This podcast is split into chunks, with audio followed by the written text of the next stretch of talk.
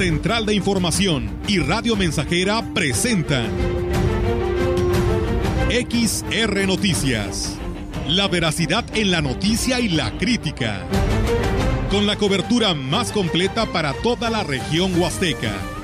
Con todo un equipo de reporteros para llevar la información veraz y oportuna para usted.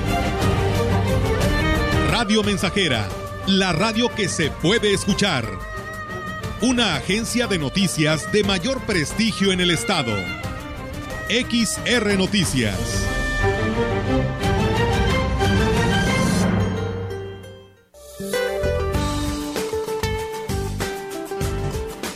Para hoy, la onda tropical Javier se ubicará frente a la costa occidental de la península de Baja California sus bandas nubosas ocasionarán lluvias puntuales fuertes en Baja California y puntuales muy fuertes en Baja California Sur. Asimismo, el monzón mexicano sobre el noroeste del país en combinación con la entrada de humedad generada por la tormenta tropical Javier del Océano Pacífico y con inestabilidad de niveles altos de la atmósfera, producirán lluvias puntuales fuertes en Sonora, Sinaloa, así como muy fuertes en Chihuahua y Durango. A su vez, una zona de baja presión con potencial ciclónico que se ubicará al sur de Guerrero y que tendrá a absorber a la onda tropical número 26 situada al sur de Oaxaca, así como la entrada de humedad del Mar Caribe y Golfo de México, originarán chubascos y lluvias puntuales fuertes en la península de Yucatán, lluvias puntuales intensas sobre el noreste, sur y sureste del país, además de lluvias puntuales torrenciales en Oaxaca, Veracruz y Puebla.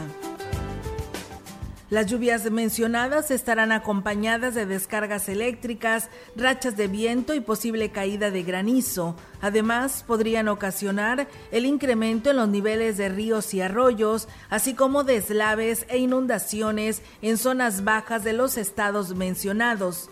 Finalmente prevalecerá el ambiente vespertino cálido sobre la mayor parte de las entidades del norte y centro del país con temperaturas máximas muy calurosas superiores a los 40 grados centígrados en zonas de Baja California y Sonora.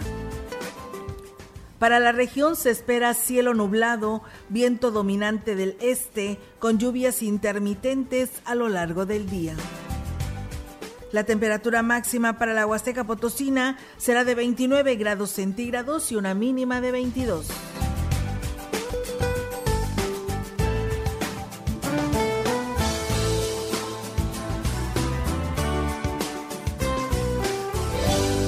Buenas tardes, les saluda Enrique Amado a nombre de nuestros titulares de este espacio de noticias.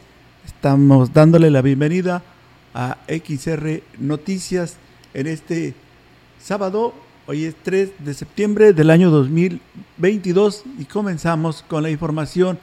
La falta de interés y de presupuesto son los principales motivos por los que no se han podido erradicar las barreras en la educación y la participación de las personas con discapacidad, reconoció la diputada María Claudia Tristán Alvarado. La presidenta de la Comisión de Educación, Ciencia, Cultura y Tecnología explicó que la ley para las personas con discapacidad desde el 2020 la suspendió la Suprema Corte debido a que no se consultó al 18% de la población en el estado a la que iba dirigida. Imagínense, si desde 2020 hasta que entramos nosotros damos cuenta de la inconstitucionalidad y empezamos la tramitología, a decirle a quien le tenemos que decir que es presidencia del efectivamente, pero yo le puedo decir que anterior a esto hay casi siete oficios de mi parte girados. Pues sí nos interesó, básicamente lo que nos detiene es el presupuesto. Sin importar el daño que cause la opacidad de los legisladores a las personas con discapacidad, difícilmente podrían ser sancionados por no hacer valer sus derechos, señaló la legisladora. Tendríamos que entrar precisamente con este tipo de, foros a decirle a la autoridad, a ver, mira, el informe dice que nos falta esto, nos falta esto y esto otro. Pues la, pues la verdad es que hay muchos temas que no hay, que hay vacíos legales. Entonces, eh, el proceder sí debe de estar sujeto a una situación de, de que nos digan algo. Pues así como tal, no lo creo. Yo digo que no. El Congreso del Estado llevó a cabo la consulta para las personas con discapacidad sobre las reformas político-electorales y de educación inclusiva con el objetivo de recabar opiniones y sugerencias que les permitan un mejor desarrollo. El motivo, el que se desarrolló esta consulta, por este motivo, los dio a conocer la profesora Carolina González Melgarejo. Porque la Suprema Corte de Justicia declaró la invalidez del capítulo 8, denominado Educación Inclusiva, por vulnerar el derecho de las personas con discapacidad, reconocido en el artículo 4.3 de la Convención esto con razón de que el legislador del Estado estaba obligado a realizar la consulta previamente a aprobar la ley en 2021.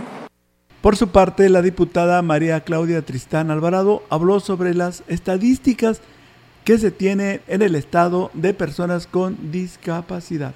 De manera contable ya conocemos, tenemos el censo 2020 y nos dicen que aproximadamente personas con discapacidad son casi el 5% de la población en aquel entonces, pero con barreras para su desarrollo educativo y social y productivo, son casi el 18% de la población.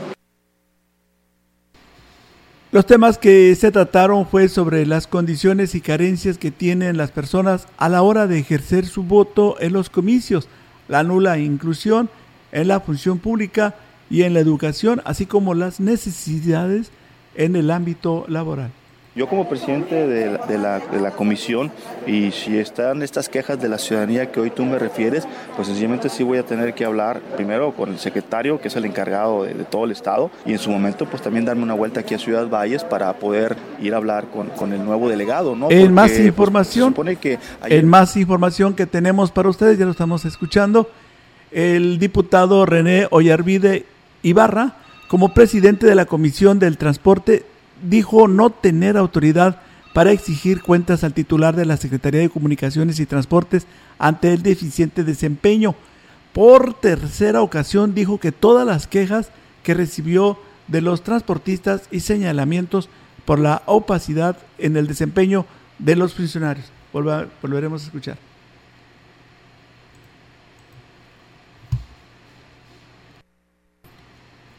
Vamos a escucharlo nuevamente. Yo como presidente de la, comisión y si están estas quejas de la ciudadanía que hoy tú me refieres, pues sencillamente sí voy a tener que hablar primero con el secretario, que es el encargado de, todo el estado, y en su momento pues también darme una vuelta aquí a Ciudad Valles para poder ir a hablar con, el nuevo delegado, ¿no? Porque pues se supone que ayer, eh, por cierto, en los eventos que tuvimos en la gira del gobernador, yo atendí a, a varios trabajadores del volante y a escuchar cuáles son las quejas. A pregunta expresa sobre la solución que se le dará a los señalamientos en contra del titular de la SCT, se deslindó de las facultades de poder exigir a los funcionarios un mejor desempeño bueno, pues tienen que ser escuchadas. Nosotros como diputados no somos jefes de los funcionarios, eh, podemos hacer recomendaciones. ¿No puede llamar a comparecer al secretario de Comunicaciones y Transportes? Podemos hacerlo, de hecho acuérdate que ahorita ya en, en este segundo periodo ordinario que inicia en septiembre vamos a hacer algunas comparecencias de los secretarios, después del informe del gobernador, bueno, ver cómo están las cosas. La entrega de tarjetas del INAPAM está suspendida, señaló la titular del departamento en esta ciudad, Alma Karina Abad Nieto al ser cuestionada al respecto. La causa, señaló la funcionaria, es que recibieron instrucciones de suspender de la entrega, pues tentativamente la emisión de las mismas pasará a la Secretaría de Bienestar del Gobierno Federal. Pues ahorita por el momento no tenemos credenciales de INAPAM, ya que a nivel federal nos informaron que probablemente va a cambiar la credencial a Bienestar. Ahorita por el momento estamos en espera de que nos den indicaciones en San Luis de cómo se va a trabajar. Agregó que no han recibido instrucciones algunas sobre la manera que se trabajará en lo sucesivo. Pues nada, lo que tengo entendido que lo va a manejar bienestar. Sí, este, pero no nos han dicho ni cómo va a estar, ni, ni a partir de cuándo, no han dado ninguna información. La actividad, sin embargo, no se detiene, pues las solicitudes se siguen recibiendo, concluyó. Tuvimos un promedio de 3.024 hasta que se deja, dejaron de que nos daban tarjetas. Después ahorita llevamos como 550 personas registradas, pero no se, no se les ha dado su creencia hasta que nos den indicaciones.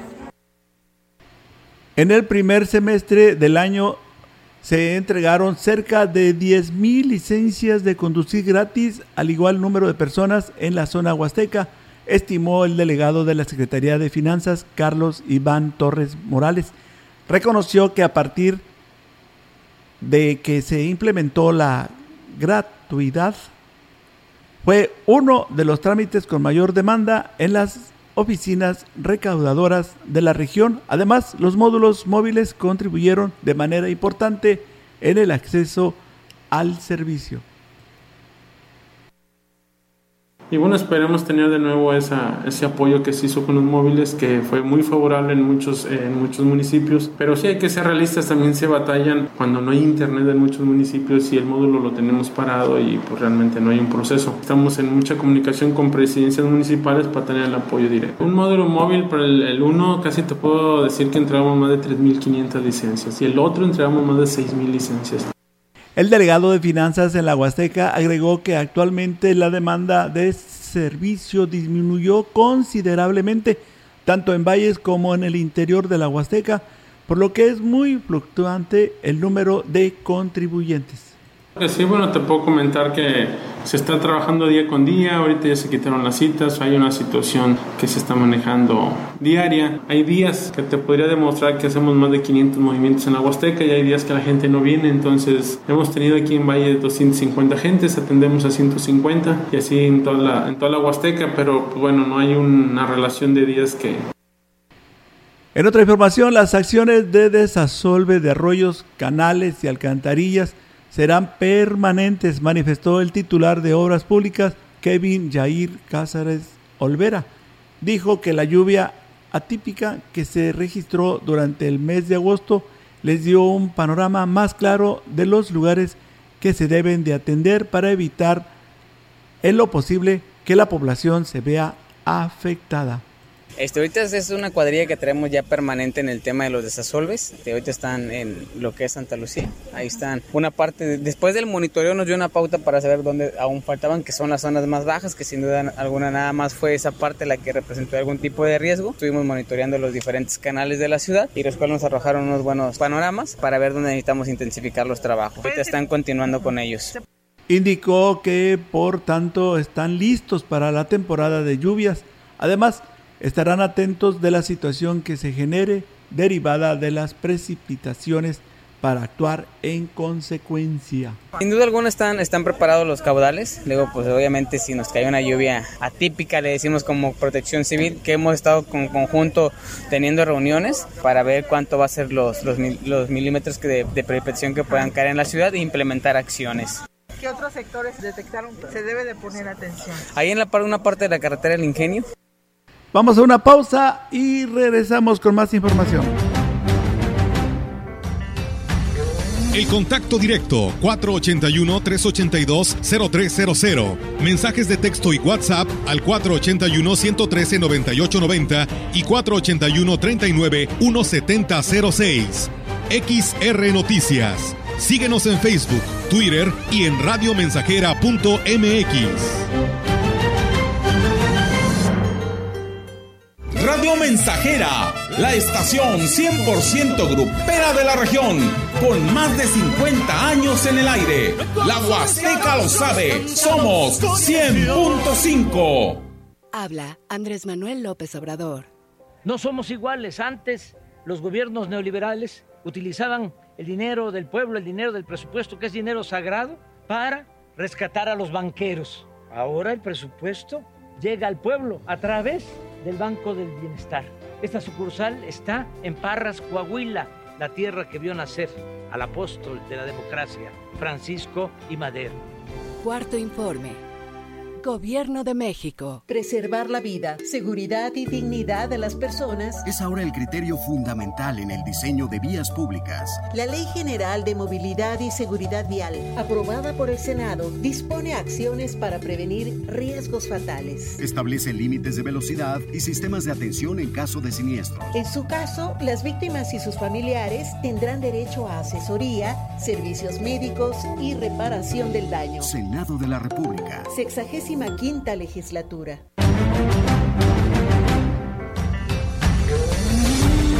Continuamos. XR Noticias.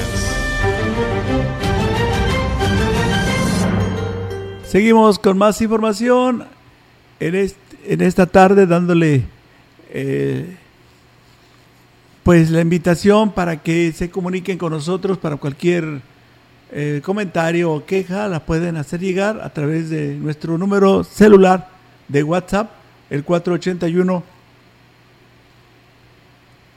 39 170 06. Ahí se puede usted comunicar con nosotros. Estaremos muy atentos a cualquier eh, mensaje que nos llegue y darle seguimiento con nuestros compañeros titulares de este espacio de noticias.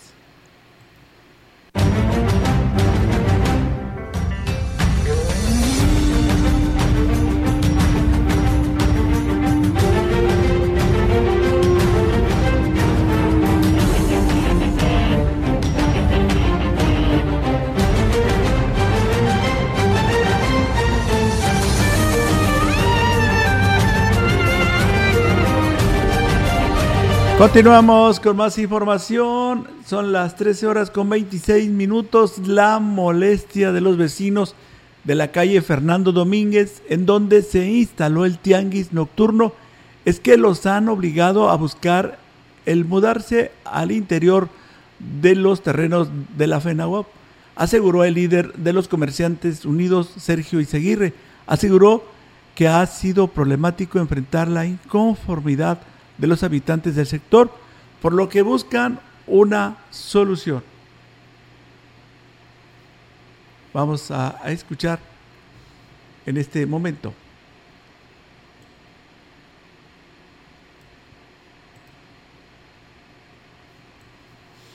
que no tapen las, las, cocheras, que no se estacionen y todo eso, ¿sí me entiendes?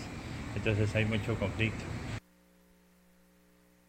En cuanto a los señalamientos que ha recibido de los propios comerciantes en cuanto a lo aportado para adquirir uniformes, indicó que la lentitud de la entrega de los mismos se debe a que el proveedor se los está entregando en pausas y así lo manifestó.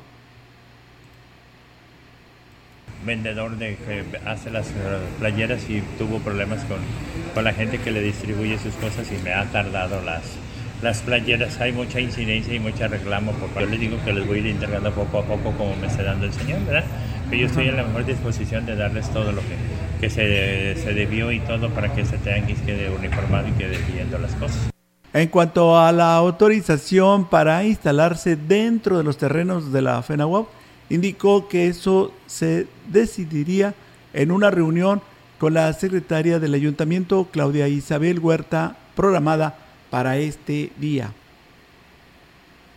Pero hay, mucha disposición de parte del municipio, de parte de la Secretaría de, que esto sea un cambio. Quieren meter todos los tianguis, porque ahorita ya Lázaro Cárdenas ya va a haber también tarde-noche. Este, Rosas de Tepeyac también va a haber eh, tianguis tarde-noche. Paraderos del Río, al parecer también ya va a haber eh, eh, tianguis. Ahorita ya se soltaron. No es la intención del gobierno municipal prohibir la circulación de vehículos pesados en las colonias de la ciudad. Lo que persigue es que se regule el tránsito de estos vehículos para que los trabajos realizados sean más duraderos. Así lo señaló el director de comunicación social José Ángel Piña Loredo, quien añadió que nunca ha estado en el ánimo del alcalde el implementar medidas que perjudiquen a la comunidad. Añadió que la rehabilitación de las calles no se ha utilizado la carpeta asfáltica completa, sino solo la base, la cual, aunque es funcional, no resiste el paso de unidades de gran tonelaje, por lo que se determinó establecer la medida restrictiva. Piña Loredo precisó que el ayuntamiento ha aplicado esta base de asfalto en 200 mil metros cuadrados, las vialidades estratégicas a fin de darles funcionalidad plena, por lo que exhortó a los conductores de unidades pesadas que requieran circular en las colonias de la ciudad a que busquen rutas alternas para llegar a su destino. El presidente del Naranjo, Rafael Olvera Torres, destacó la importancia que trae para su municipio la reconstrucción de la carretera. Dijo que esta obra será un gran detonante para el turismo, ya que debido al mal estado de la rúa, esta actividad estaba muy limitada. Muy, este, muy agradecido con el gobernador por pues por esta obra de gran impacto ¿no? que viene a beneficiar a las familias de esta carretera Naranjo Valles, sobre todo a las familias, yo, agradezco por las familias de mi bello municipio, ¿no? Las de los equipos de Charcos de Oriente, Maitines, Minas Viejas, kilómetro 42, cabecera municipal de una u otra manera viene... Muy buenas tardes nuevamente, señoras y señores, estimados amigos. Agregó que a un año de trabajo al frente de la comuna se siente satisfecho por el trabajo realizado. Sin embargo, será la población quien califique su desempeño una vez que presente su informe a finales de septiembre. Vamos a la pausa y regresamos con más información. El contacto directo 481-382-0300. Mensajes de texto y WhatsApp al 481-113-9890 y 481-39-1706. XR Noticias. Síguenos en Facebook, Twitter y en radiomensajera.mx.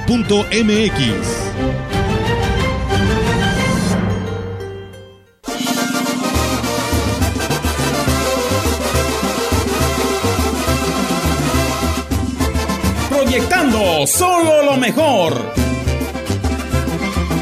Desde Londres y Atenas sin número, en Ciudad Valle, San Luis Potosí, México la frecuencia más grupera desde 1967, en el 100.5 de FM, Radio Mensajera.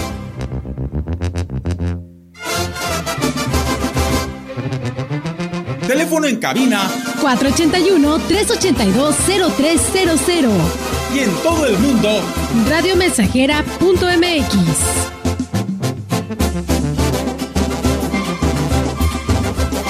está claro. Llegamos para quedarnos.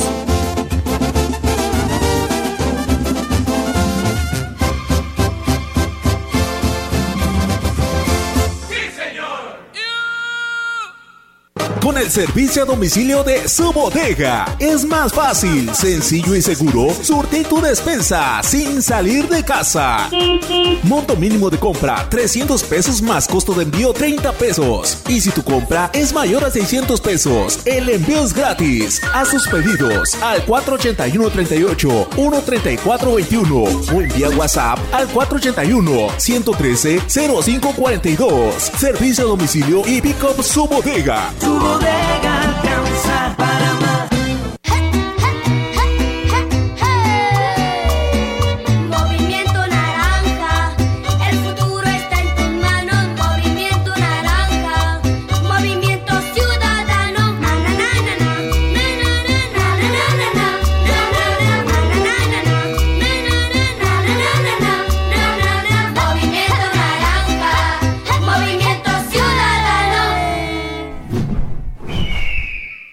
Movimiento Ciudadano. Continuamos. XR Noticias. Son las 13 horas con 33 minutos. Continuamos en XR Noticias. El mes de septiembre traerá para los aquismonenses un sinfín de actividades que podrán al municipio entre la fiesta y la proyección, incluso a nivel nacional. El próximo 15 de septiembre se realizará por la noche el tradicional grito de independencia que a la vez será el primero encabezado por el presidente Cuauhtémoc Valderas Ñáñez y donde se desbordará el entusiasmo combinado con el nacionalismo que caracteriza a los festejos patrios. Para entonces se encontrarán a la venta los billetes de la Lotería Nacional, cuyo sorteo mayor del martes 20 lucirá los principales atractivos de Aquismón como un homenaje a los pueblos mágicos de México y en esta fecha aparecerán los correspondientes al estado. Como se sabe, el nombramiento data del 11 de octubre de 2018. Del 22 al 24 de septiembre está programado el prestigio Festival de la Huasteca, donde Aquismón será anfitrión de las manifestaciones artísticas y culturales de seis estados de la República que forman esta gran comarca con una misma identidad.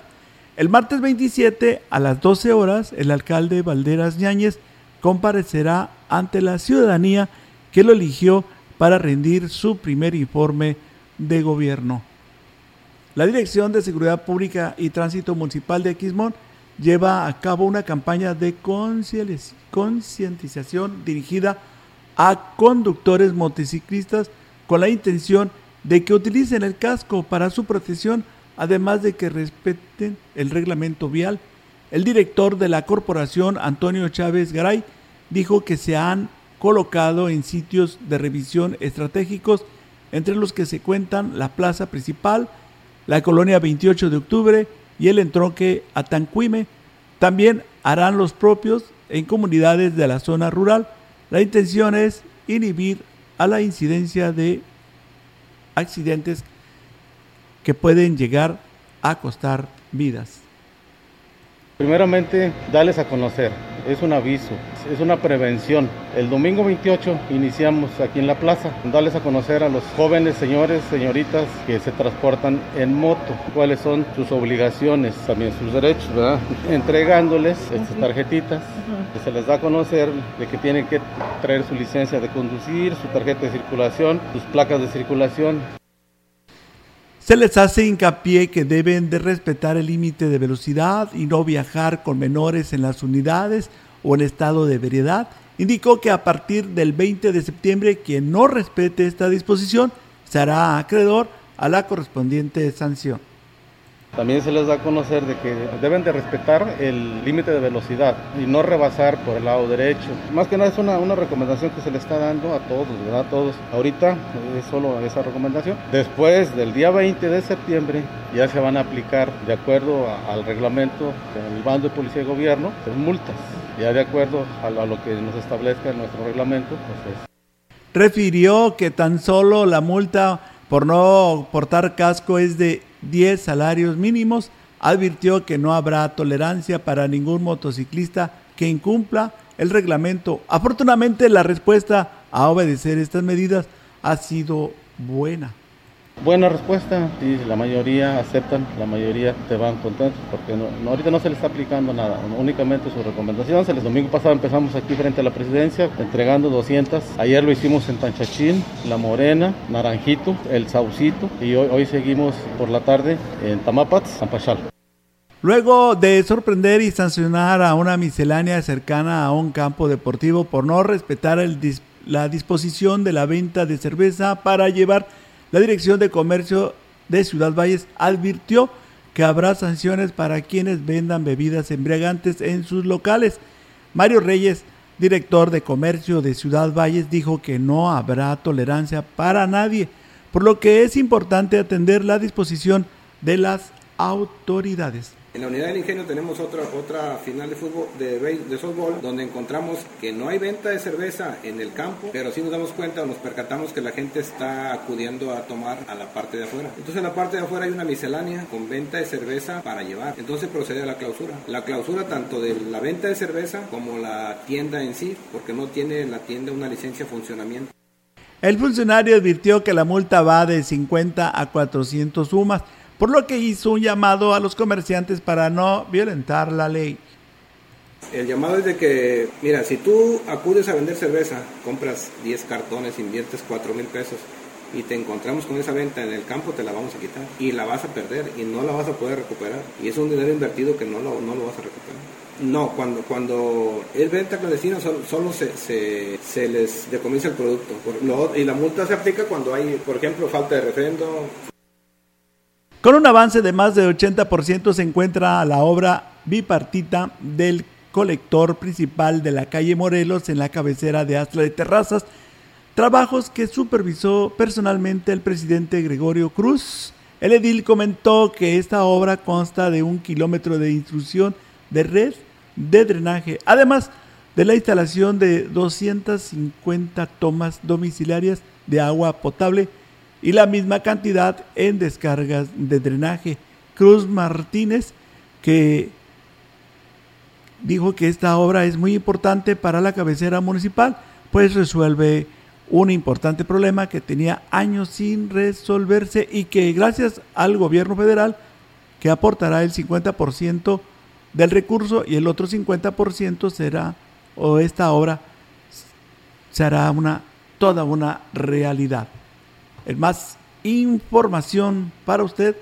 Federico Safi, presidente de la Unión Estatal de Cañeros de la Pequeña Propiedad, informó que tiene una pérdida de del 30% en el crecimiento de la planta, lo que retrasará el inicio de la zafra hasta la tercera semana de diciembre. El representante de los cañeros dijo que está, que está perdida, que esta pérdida perdón, podría reducir la producción en un millón de toneladas, ya que el año pasado lograron moler un millón cuatrocientos mil toneladas. Vamos a escuchar. Este va a ser un año un poquito malo porque faltó mucho la lluvia. Pues tenemos estimados de caña un 30% por debajo de lo del año pasado, pero aguantamos vara, no, no pasa nada. El precio se ha mantenido, el precio se ha mantenido, la inflación ha subido mucho, todos los insumos han subido mucho, pero el precio ahí está mantenido. Todavía no cierra, apenas está por cerrar el año, pero se liquidó en 1060 pesos.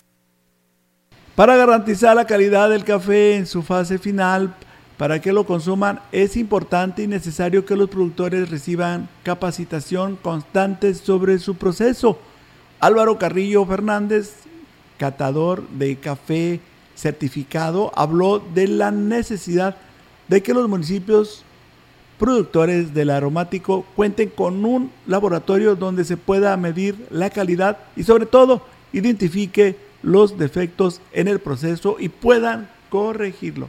De las cualidades más importantes es enseñarles a, sacar buen café, producirlo bien y todo esto pues se basa también en, en el laboratorio que es muy importante para determinar las calidades y decirles en qué están bien o en qué están mal. Con 40 años trabajando en el proceso del café, Camarillo Fernández reconoció que aunque la catación del aromático es importante, en la Huasteca es el único que cuenta con la certificación para realizarla. Son altos los costos, no tengo la infraestructura este, para poderlo hacer, pero este, pues más que otra cosa, a nosotros nos gusta el café, llevamos más de 40 años trabajando en el, en el café y nos gusta también que darle a conocer nuestros conocimientos a la gente y que en este caso no nomás el productor, sino que la, la gente en general y sobre todo los que tengan restaurantes y todo, puedan probar el café y puedan identificar las cualidades degustativas de un buen café. El catador es el responsable de asegurar la calidad del café en varios est- estudios de la producción cafetera.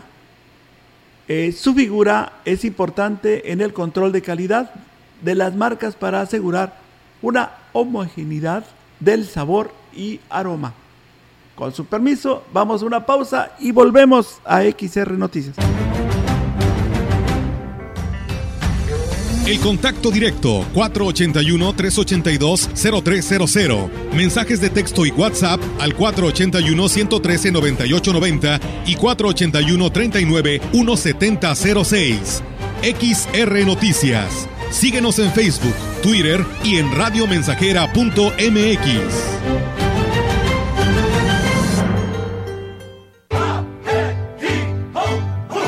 Estamos haciendo historia, contando la historia. XR Radio Mensajera 100.5 de frecuencia modulada. Agua Aurelita, la tinta por amarillo. Clara y cristalina, como la propia naturaleza. Así es Alaska y Aurelita. Fresca, pura y rica.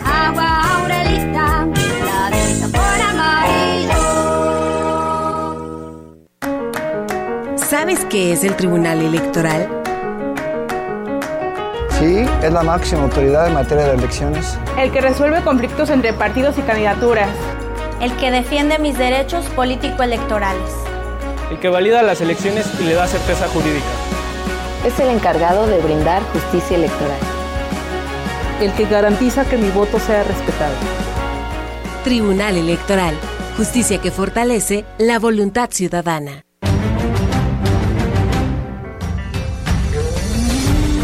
Continuamos. XR Noticias.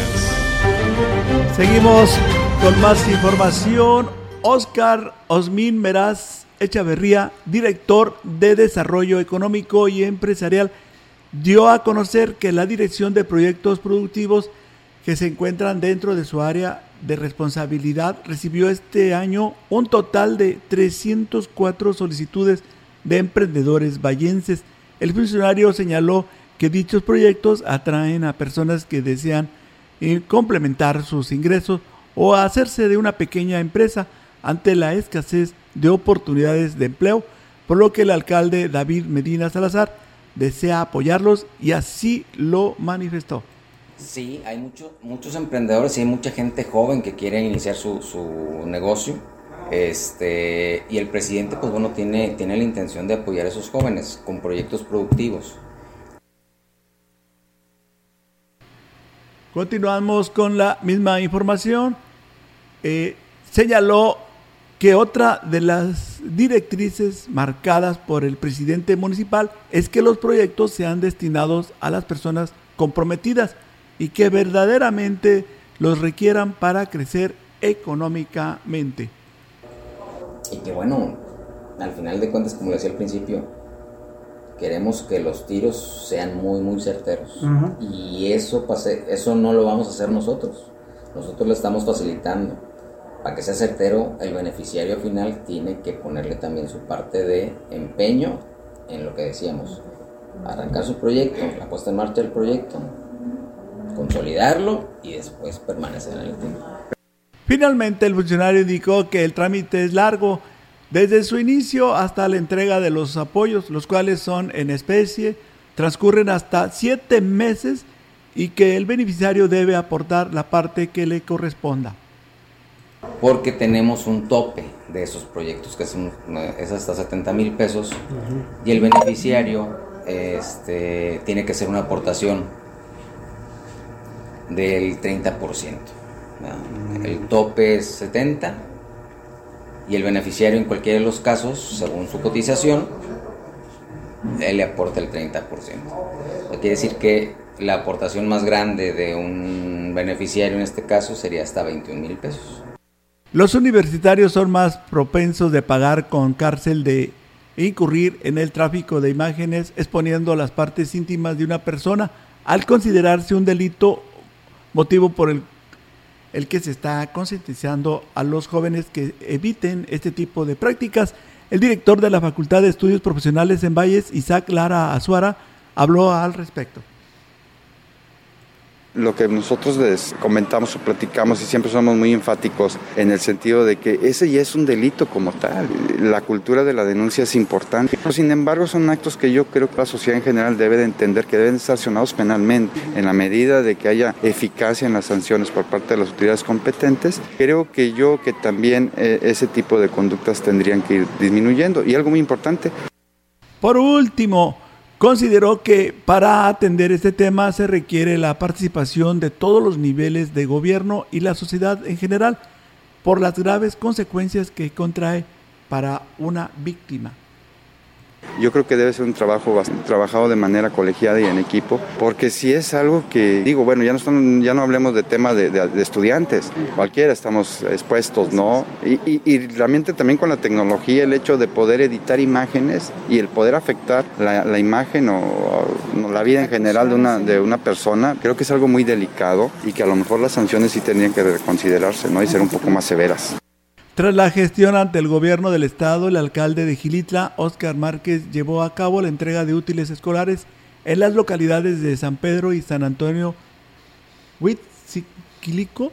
Sí, en este lugar, San Antonio Huitzquilico, el edil destacó que serán cuatro mil apoyos los que se estarán entregando a los pequeños del municipio los cuales consisten en mochilas, material didáctico y zapatos. Oscar Márquez se reunió con familias de estas localidades entregando 400 apoyos que serán en, el, en beneficio de los niños en este ciclo escolar y se espera que en los próximos días entregue el resto de los beneficios gestionados. En más información, el director de Seguridad Pública y Tránsito Municipal en Aquismón, Antonio Chávez Garay, dio a conocer que tras el inicio del ciclo escolar se puso en marcha el operativo de vigilancia y vialidad en los planteles. Externó que se busca cuidar la integridad de los estudiantes, además de facilitar que fluya la vialidad en la hora de entrada y salida de los planteles. El lunes que iniciaron las clases se implementó un operativo en las escuelas, que es la Romero Flores, la Miguel Hidalgo, el colegio, bachilleres, la preparatoria. Ahí tengo personal que está dando vialidad en la hora de entrada y salida de los alumnos. Antes era un, caos vial allí, pero no, no había un control. Ahora ya tenemos un poco controlado, siempre respetando los derechos de los padres de familia, de los maestros.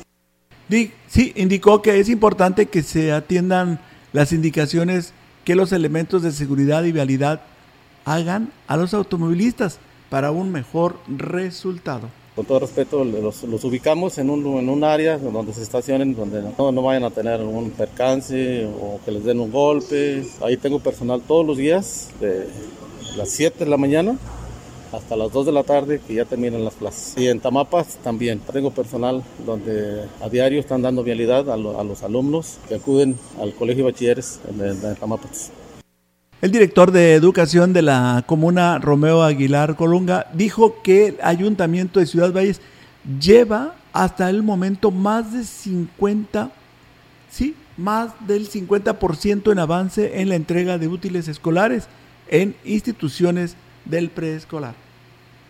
En el tema de los útiles escolares, pues nuestro presidente tiene toda la intención, pero lamentablemente luego a veces es muy complicado por su agenda. Y pues hasta ahorita estamos considerando que llevamos un avance alrededor del 50%. Yo lo único que les pido a los maestros, a las maestras, directores y directoras de las escuelas de los jardines de niños, que no se desesperen. De hecho, el, el, el apoyo va a llegar. Recordó que este beneficio llegará para la totalidad de los menores de los distintos jardines de niños de las escuelas públicas y en la mayoría de ellos estará el alcalde personalmente entregando los paquetes de útiles. El presidente tiene toda la intención de que ningún alumno de ninguna institución se quede sin este apoyo. O sea, estamos abarcando todos los sectores, tanto el sector urbano como el sector rural. Y pues bueno, nuestro presidente quiere estar muy pendiente de que estos uh, útiles escolares lleguen a todos los niños de todas las escuelas. No es la intención del gobierno municipal prohibir la circulación de vehículos pesados en las colonias de la ciudad. Lo que se persigue es que se regule el tránsito de estos vehículos para que los trabajos realizados sean más duraderos. Así lo señaló el director de, la, comunicación social, José Ángel Piña Loredo, quien añadió que nunca ha estado en el ánimo del alcalde el implementar medidas que perjudiquen a la comunidad.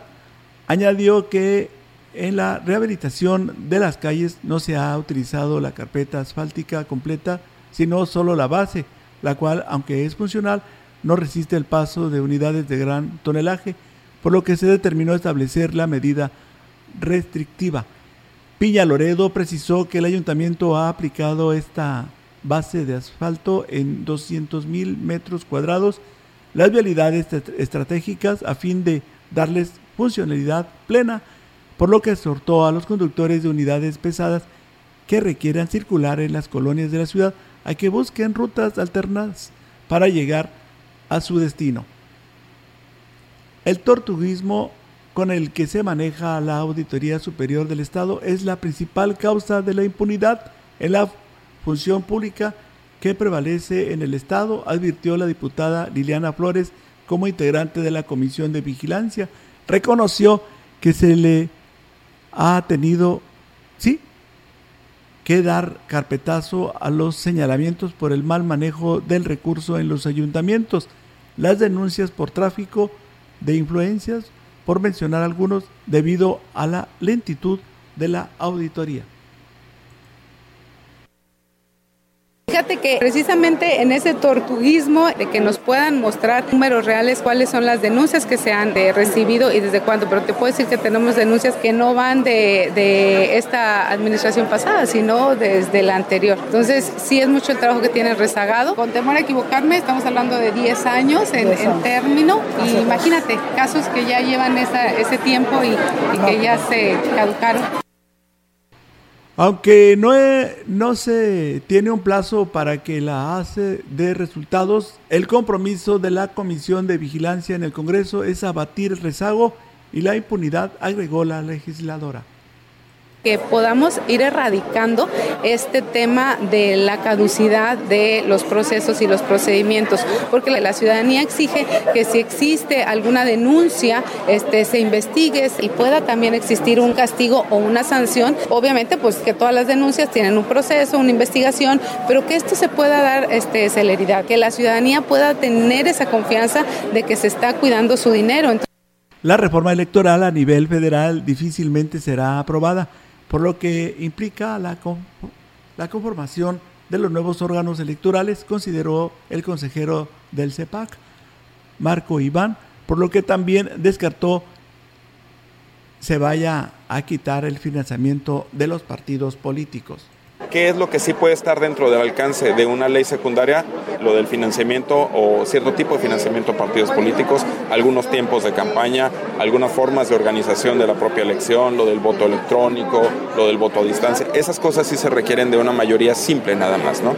Pero modificar la estructura de la autoridad, lo que tiene que ver con los consejeros y todo eso, con los tribunales no, no pasaría.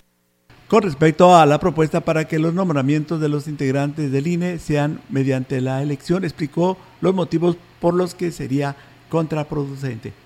Una función de una consejería electoral no es una función de representación social, es una función técnica de arbitraje electoral y es, una, un poco como el asunto de los, de los jueces, sí, las juezas, se tiene que demostrar una preparación previa, ¿no? Y de facto, ¿qué es lo que ocurriría? Por ejemplo, soltar a las consejerías a que sean electas popularmente, lo que tarde o temprano va a ocurrir es que sean los propios partidos políticos quienes ofrezcan su estructura de movilización en todo el país el 18 de septiembre se llevará a cabo la asamblea para la renovación del Comité Directivo Municipal del PAN en Valles, aunque solo es una planilla. Necesita el respaldo del 10% del padrón de la militancia para ser ratificada. El presidente del comité, Javier Cruz Salazar, explicó las condiciones en las que se llevará a cabo el proceso de la elección de la planilla de unidad presidida por Joel Robledo. Ahora sí que él va a hacer su campaña, tiene que recorrer hasta la militancia, tiene que ir a visitarla, porque también tiene que tener ahora sí que el 10% de la militancia para hacer válida esta asamblea. Estamos hablando que tiene que haber 56 personas mínimo el día de su, de su elección, porque también ahí se, se, eligen a los que van a ir al... Hay cuatro espacios para Consejo Estatal para la asamblea del 30 de octubre, que se va a celebrar en San Luis. Respecto a su desempeño al frente del partido, dijo estar satisfecho con su trabajo, sobre todo con el aspecto económico, ya que en comparación con anteriores comités, él dejará cuentas claras. Sin ninguna deuda ni ningún atraso. La deuda que recibí yo eran de 145 mil pesos. No hay ninguna deuda, ni en teléfono, ni en luz, ni en nada. La deuda era de comprobación, no habían comprobado. No, no hay deuda en nada, bendito Dios. Los informes ahora sí que los presentamos cada bimestre. En su cuarto año de gobierno, el el trabajo del presidente de la República, Andrés Manuel López Obrador, ha dejado cosas positivas y negativas. Sin embargo, a la hora de tomar decisiones, se le ha olvidado gobernar para todos por igual. En la opinión del presidente del comité directivo del PRI en Valles, Humberto Torres Medrano, dijo que entre las cosas buenas están los programas sociales. Sí, pues eso es algo importante que sí valoramos. Nomás es cuestión de que el gobierno entienda que es un gobierno para todos, que no haya distinción alguna, que no haya discriminación. Pues también eh, hemos observado que las gentes beneficiarias son aquellas que en realidad apoyan al partido en el poder. Sin embargo, las condiciones en los temas que no solo impactan a los sectores productivos, sino al total de la población, es el reflejo de la falta de gobernabilidad en materia de salud, que es uno de los problemas que hemos tenido.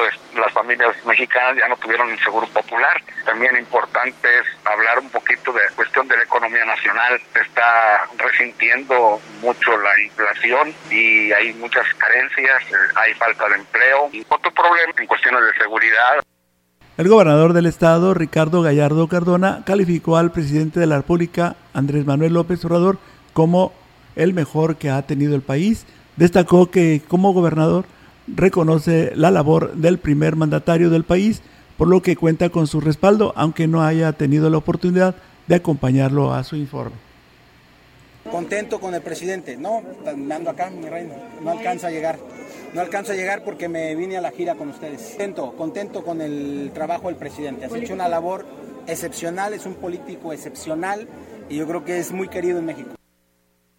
Amigos, hemos llegado a la parte final de su noticiero XR Noticias. A nombre de nuestros titulares, les damos las gracias, esperando que pasen un bonito fin de semana y los esperamos el próximo lunes a esta hora, 13 horas, 1 de la tarde. Muchas gracias, soy Enrique Amado y me dio mucho gusto haber estado con ustedes.